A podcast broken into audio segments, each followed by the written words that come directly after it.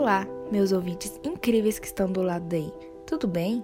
Hoje o episódio é um pouquinho diferente. Hoje vocês terão como companhia apenas a minha voz. Isso é um pouquinho diferente porque eu e Moisés sempre quisemos que esse podcast fosse mais dinâmico que nós conseguíssemos, que vocês fossem capazes de entender de uma forma mais clara e fácil possível. Mas nem tudo sai como nós planejamos. E como a gente planeja, né? Mas tanta coisa nos tira autoridade sobre nossas próprias realizações. Isso mesmo, você não é 100% responsável por todos os seus resultados. Eu sei que essa afirmação nos dá uma brecha para jogarmos no universo a culpa por nossos arrependimentos e frustrações. Mas entendo o que eu quero dizer. Nem tudo está nas nossas mãos. Um pincel nos é dado e uma folha em branco é posta na nossa frente e dizem: Vai lá e escreve a sua melhor história. Como é lindo isso, né? Mas nem sequer nos ensinam a escrever. Como é difícil quando a gente não consegue colocar as palavras mais bonitas ou as frases mais encantadoras naquele papel. Muitas vezes, as letras tomam forma a partir de calos formados nos nossos dedos, machucados que podem ou não nos dar vergonha, porque eles têm tantas origens. Mas todos têm uma coisa em comum: nossos esforços de escrever a melhor poesia. Ela pode não ter rima, pode não ser um soneto. Pode ser que demore dezenas de anos para ser finalizada. Ou pode ser assinada por Joões Pedros da vida, que são forçados a, a encerrarem aos 14 anos. 2020 é um ano que não temos mais nem a caneta nem o papel para escrever. Muitas poesias tinham várias estrofes de rascunho, prontinhas para serem escritas. A tinta que se derramou, infelizmente, manchou outras poesias. Para sempre. Deixaram marcas que não têm o que nem quem as apague. Existem pessoas que a cada dia colocam apenas uma letra a mais no seu texto, porque a folha se rasga, a caneta se estoura. Mas existem outras pessoas que conseguem escrever folhas e folhas, porque essas não se rasgam e nas canetas se atrapalham mas querem nos fazer acreditar que todo mundo pode escrever do jeito que quiser e o quanto quiser.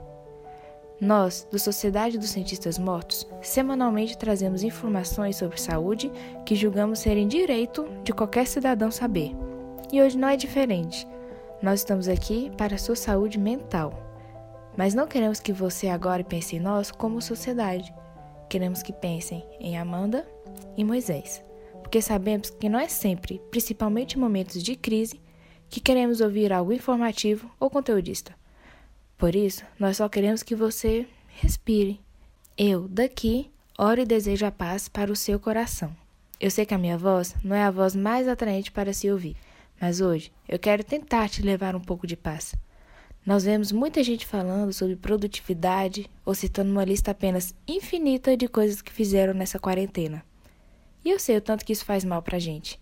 Que ótimo que alguém conseguiu fazer todas essas coisas, mas entenda, você tem o seu próprio processo e momento de realizar as coisas. Se você se sente pesado diante de tudo que está acontecendo, sem ânimo, desmotivado, saiba que esses são sintomas de uma pessoa não alienada. É aquela velha história. Quanto maior a ignorância, maior a felicidade. Eu sempre preferi buscar o contrário dessa afirmação. Sempre gostei de pensar que o conhecimento traz liberdade. Mas caramba, como é complicado isso! Um verdadeiro paradoxo.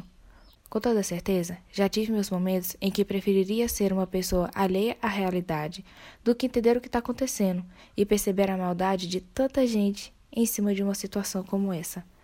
Apesar disso, eu quero que você entenda que está tudo bem não se sentir bem. Por isso, não se cobre tanto. Existem várias coisas que podemos fazer no nosso dia a dia e que farão bem a nós mesmos. E é bom que as pratiquemos. Porém, existem outras situações que a gente só quer ficar no nosso canto, afundados no sofá, ouvindo apenas um nada. E eles são importantes também. Aproveite-os. Me desculpe se hoje você veio aqui e acabou ouvindo o que não esperava. Como eu disse, nem tudo sai como planejado, né? Saúde mental também é saúde e doenças mentais são tão nocivas e urgem tratamento quanto qualquer outra que acomete nosso organismo. Por isso, se você sente que não consegue ou que a solidão te ataca, sabe que você não precisa passar por isso sozinho. Procure ajuda, não tenha vergonha. Eu sei que muitas pessoas podem te dizer que a vida é bela demais para se sentir triste.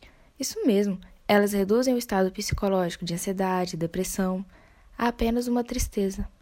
Além disso, elas acham que você está triste porque você não vê a beleza da vida. Ai, ai, se elas soubessem o quanto você sabe que existem belezas a serem admiradas e como você gostaria, de fato, conseguir admirar. Por isso, busque a ajuda das pessoas corretas, de profissionais capacitados. Mas, por favor, não passe por isso sozinho. Com amor, Amanda e Moisés.